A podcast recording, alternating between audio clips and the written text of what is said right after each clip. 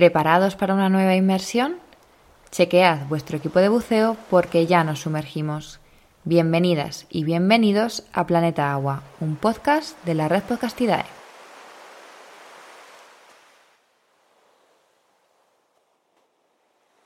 Hoy, en Planeta Agua, nos sumergimos en aguas mexicanas con Daniela Bárcenas. Daniela es veterinaria y comenzó su trayectoria profesional como mamíferos marinos en el año 2013. Además, ha estado muy relacionada con el mundo de la educación, ya que fue maestra en la Universidad de Baja California Sur, donde impartía materias relacionadas con el área de fauna silvestre y mamíferos marinos. Actualmente es cofundadora del proyecto de rescate de lobos marinos en México, al que vamos a dedicar el día de hoy. Hola Daniela, bienvenida a Planeta Agua y muchísimas gracias por acompañarnos en este episodio. No, a ti por la invitación. Bueno, pues cuéntanos, Daniela, ¿cómo y cuándo nace este proyecto? Sí, este proyecto nació más o menos por ahí del 2014, eh, gracias a la inquietud de mi socia, Erendira Valle, que eh, ella es cineasta y por lo tanto iba muy frecuentemente a una isla muy, muy famosa y muy bonita que está cerca del lugar donde vivimos en México, que es La Paz, Baja California Sur. Esta isla se llama Espíritu Santo y ahí hay una colonia de lobos marinos. Es un lugar muy visitado porque es precioso y porque además los lobos marinos ahí son muy simpáticos, eh, interactúan mucho con, con, los buzos, entonces ella iba muy seguido a grabar ahí. Y fue que vio que algunos de estos lobos marinos tenían eh, marcas en su cuerpo, sobre todo en el cuello, y restos de basura marina o de redes de pesca. Entonces ella empezó a investigar un poco más sobre esto, acudió a las autoridades ambientales en México y le dijeron que eran conscientes de la problemática, sin embargo, que no tenían los recursos eh, para atender este problema como quisieran, ¿no? Entonces ella se dio la tarea de buscar estos recursos, tanto económicos como de, personal, eh, capacitación, etcétera, etcétera, para poder empezar esta labor y ayudar a estos animales que estaban eh, lastimados, ¿no? y así fue que, que me contactó a mí y empezamos a gestionar eh, todo, todo este proyecto junto con las autoridades ambientales en México.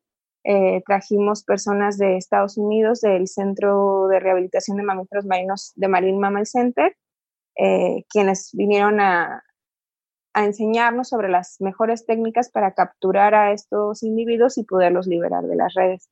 Háblanos de esas técnicas, Daniela. ¿Cómo liberáis a los lobos marinos de los enmayes? Lo que hacemos es ubicar primero a los organismos que están lastimados, eh, les damos seguimiento porque no es, no es, a diferencia de lo que podría parecer, no es una tarea fácil, nos requiere mucha planeación eh, y dependiendo también la técnica que vamos a utilizar, ¿no? Tenemos principalmente dos, que es una a través de un rifle de dardos, aplicar un sedante para facilitar la captura. Esto lo hacemos en animales que son muy grandes para manejar solo con, redes.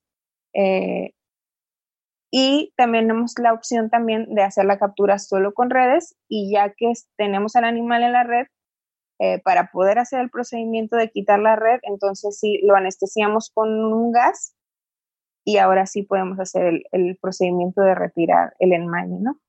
Eh, entonces, pues sí nos requiere eh, mucha planeación.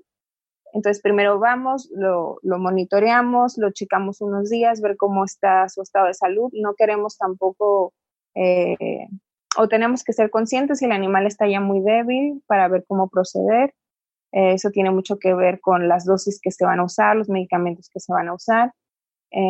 una vez que ya lo tenemos bien ubicado y que decidimos que es un buen candidato, eh, se arma todo para todo el equipo para, para ir por él, ¿no? Entonces hacemos, eh, vamos a las islas donde se encuentran eh, y empezamos a, calcular su peso. Es muy importante que tengamos un estimado de su peso. Una vez que ya decidimos su peso aproximado, calculamos las dosis de los medicamentos, se hace el tiro esperando hasta el momento adecuado donde el animal esté en una buena posición, que no haya otros animales alrededor. Eh, que no haya crías muy chiquitas que, puedan ser lastimadas cuando este animal se vaya al agua.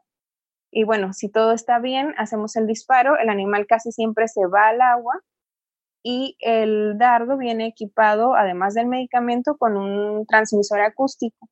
Esto nos permite darle seguimiento a través de un hidrófono y así no perderlo de vista, ¿no? O saber su localización aunque no lo veamos, porque incluso bucean después de la, de la anestesia. Este sedante que se usa es muy particular, eh, es una combinación de tres medicamentos que hace eh, que los lobos se duerman, sin embargo no dejan de flotar ni de ser capaces de salir a respirar.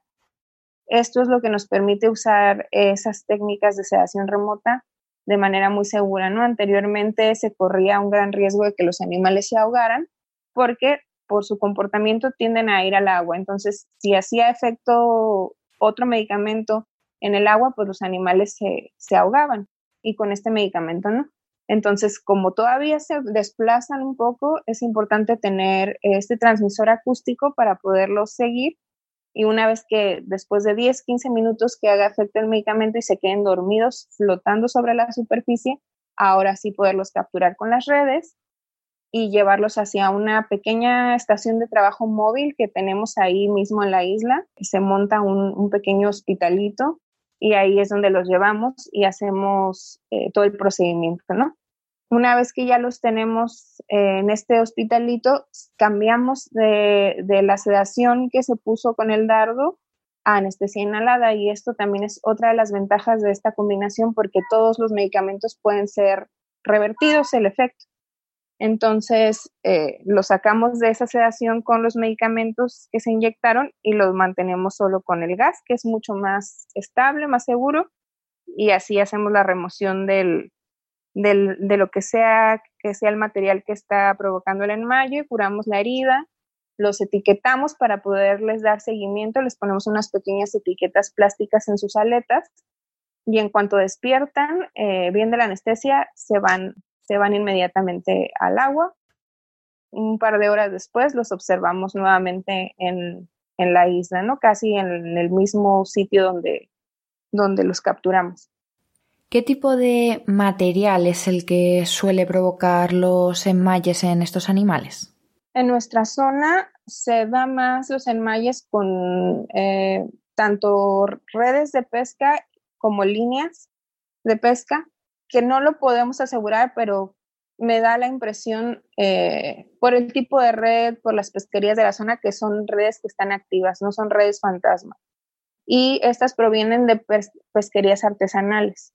Eh, la isla esta de la que te hablo es, una, es un parque nacional, eh, entonces hay varias restricciones de pesca, no se permite la pesca industrial en, la zona, entonces difícilmente eh, los vemos con redes más grandes o redes de, de deriva, es más las pesquerías artesanales que están operando en la zona porque los lobos marinos tienden a tener ese comportamiento de ir a buscar a los pescadores o, las redes para robar el pescado que está ahí.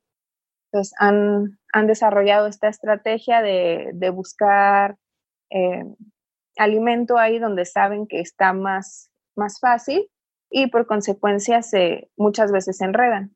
También puede ser que haya redes tendidas en los sitios donde ellos transitan y que por accidente eh, se queden enredados, ¿no? Están estas dos modalidades eh, sin embargo, en otros sitios sí las redes fantasma pueden ser un problema más grave, eh, no en nuestra zona, pero seguramente en otros sitios en el Alto Golfo eh, hay mucho problema con esto.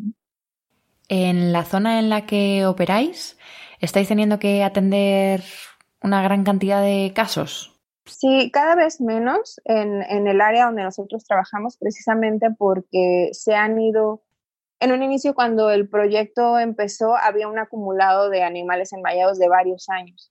Ahorita, como se han estado atendiendo ya por varios años consecutivos, cada vez hay menos, ¿no? De hecho, acabamos de ir, eh, no, no encontramos ninguno, sabemos de uno, un par más eh, que andan por ahí, pero no, los, no siempre los vemos, ¿no? Como ellos salen a comer al mar, a veces cuando uno va a las islas no, no están pero en esa zona hemos rescatado ya a lo largo de estos años a 21 ejemplares, entonces sí representa un cambio importante, ¿no?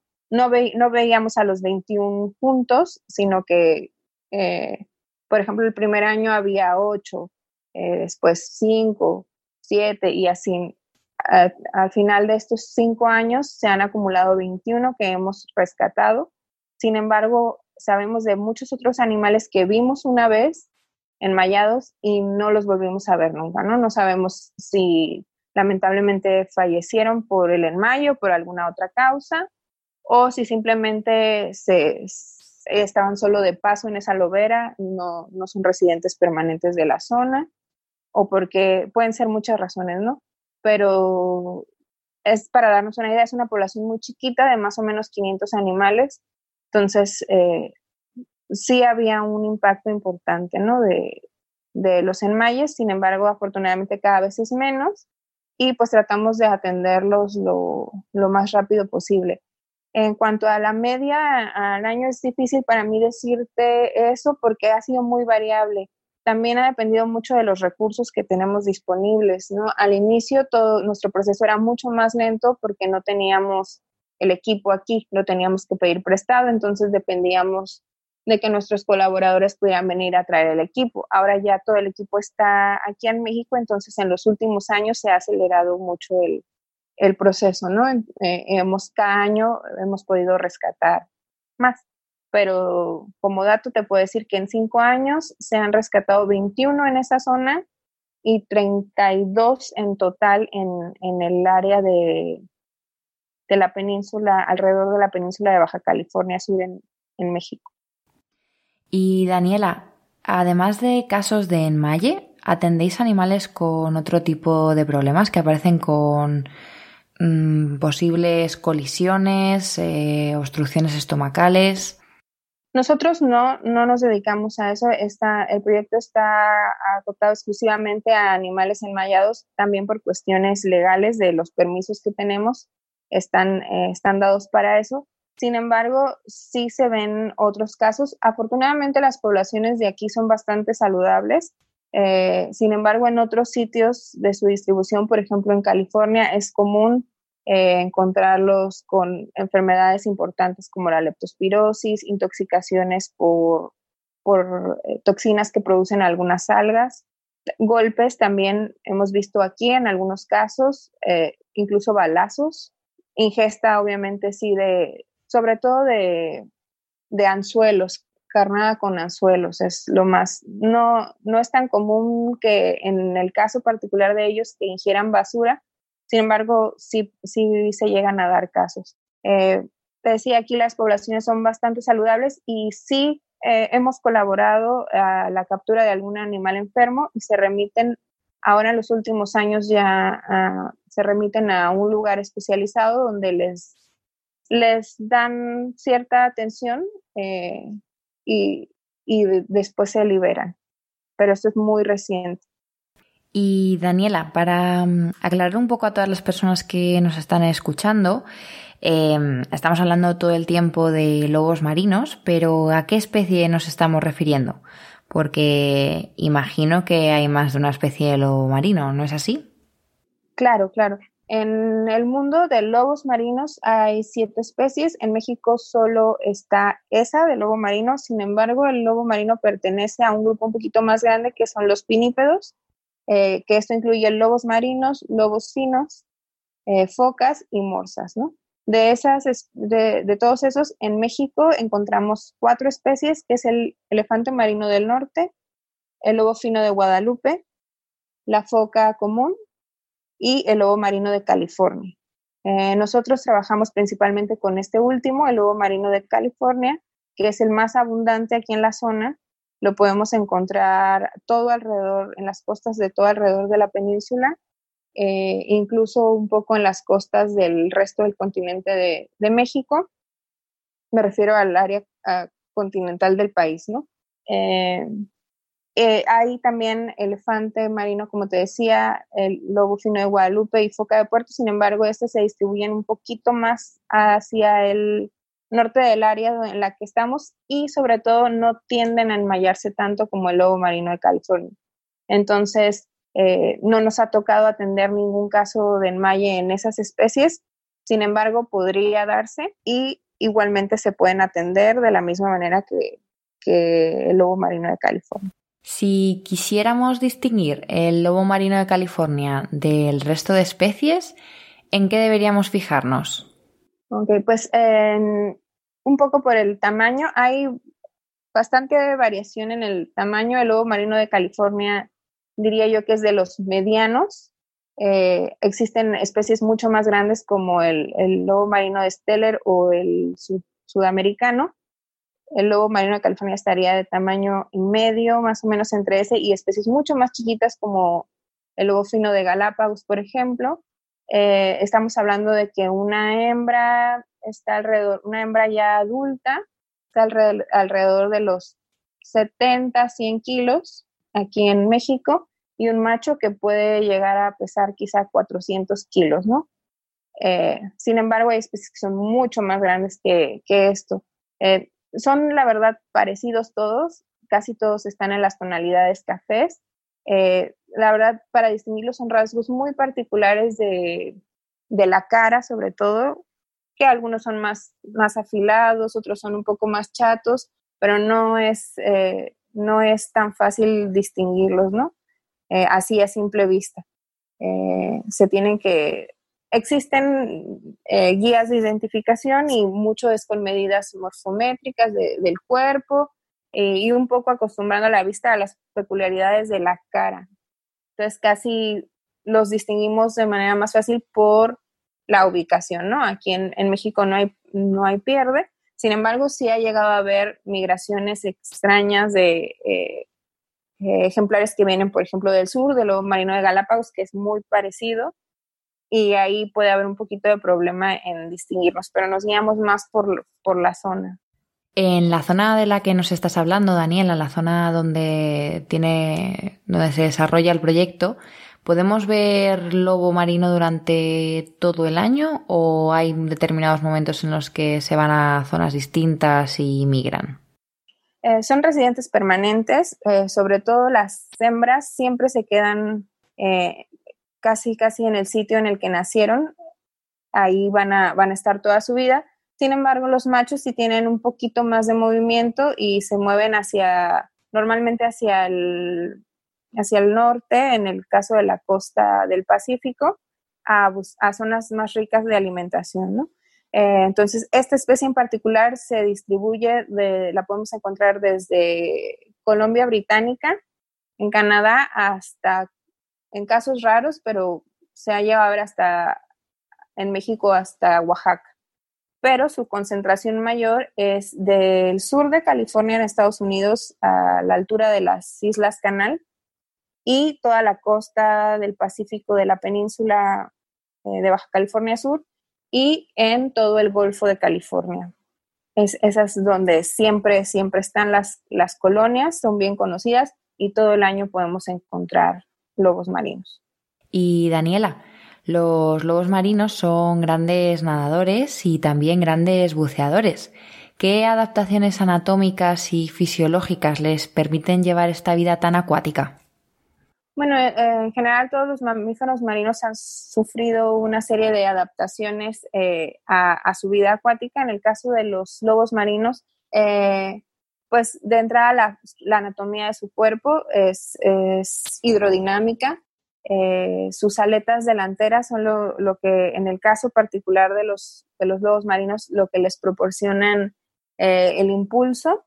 Tienen ojos muy grandes, adaptados a, a ver bajo el agua eh, y que además pueden ver con, poca luz. Eh, tienen, por ejemplo, riñones multilobulados que hace que también eh, sea más eficiente la filtración de agua salada, aunque no, no toman como tal agua salada, no toman agua fresca tampoco. Entonces, ellos el, el agua la obtienen a través de los peces que ingieren, de sus presas. Entonces, necesitan tener eh, riñones muy eficientes porque pues no tienen acceso a, agua dulce, ¿no? Como tal. Eh, sus pulmones tienen mucho cartílago para hacer que durante el buceo no se compriman o si se comprimen pues puedan regresar nuevamente a su, a su volumen original.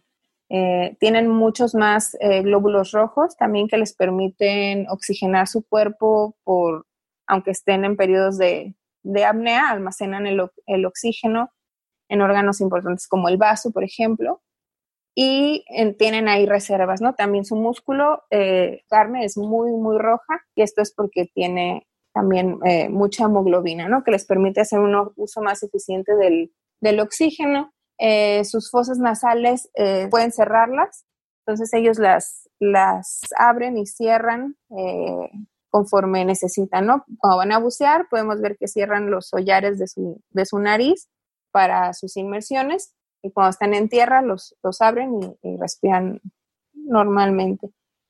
pueden aguantar la respiración por varios minutos, tienen, mm, también pueden bucear a grandes profundidades, no es que necesariamente lo hagan siempre. Eh, sabemos que hay organismos muy particulares que tienden a, buscar su alimento unos en la superficie, otros a la mitad, otros muy profundo, pero tienen la capacidad de, de, hacer inmersiones profundas y largas si lo necesitan. Y te quiero preguntar, ¿se puede colaborar con vuestro proyecto? ¿Se puede participar en, en los rescates? Eh, bueno, es participar en los rescates de manera activa es un poco complicado porque, como te comentaba ah, en un principio, es algo donde siempre tienen que estar involucrados eh, el gobierno. entonces, ellos cumplen muchas de las funciones en, los rescates, ¿no? Entonces, esos puestos, digamos, ya están ocupados. Entonces, es, no es imposible, eh, de repente hay algunos espacios, pero es complicado. Eh, sin embargo, pueden involucrarse en el proyecto tanto a través de la difusión de la información, eh, a través de donaciones. Recibimos en ocasiones eh, algunos estudiantes para servicio social que nos ayudan muchísimo y que además pues les sirve a ellos también para cumplir su requisito, para terminar su, su carrera, sobre todo estudiantes de veterinaria, biología marina son los que normalmente recibimos. Eh, esa es otra manera de apoyar también. Y pues sí, compartiendo la, información. Eh, pronto sacaremos una campaña de recaudación de, fondos a, través de Internet. Este, y vamos a estar publicando todo, todas estas maneras de apoyar en, nuestra página de Internet, que es www.rescatedelobosmarinos.org o a través de nuestras redes sociales, ¿no? Nos pueden ubicar, ahí está toda la información eh, para hacer donaciones o hacer el contacto, eh, que es en Facebook, Rescate de Lobos Marinos, y en Instagram, rescate-de-lobos-marinos. Pues estaremos atentas a esas redes sociales, Daniela. Nos despedimos ya. De nuevo agradeceros por un lado a ti y a Erendira el poner en marcha un proyecto tan bonito como este. Y por otro lado, muchas gracias también por haber estado en Planeta Agua. Y bueno, a todas y todos los que nos escucháis, recordad que tendréis información ampliada sobre la entrevista en el blog www.godeeperproject.com, que nos podéis seguir en Instagram como arroba o en Facebook como godeeperproject. De todas formas, tenéis todas las cuentas, plataformas y otros recursos que hemos mencionado a lo largo de la entrevista en las notas del programa. Ahora sí, hasta la semana que viene y como siempre, nos vemos debajo del agua.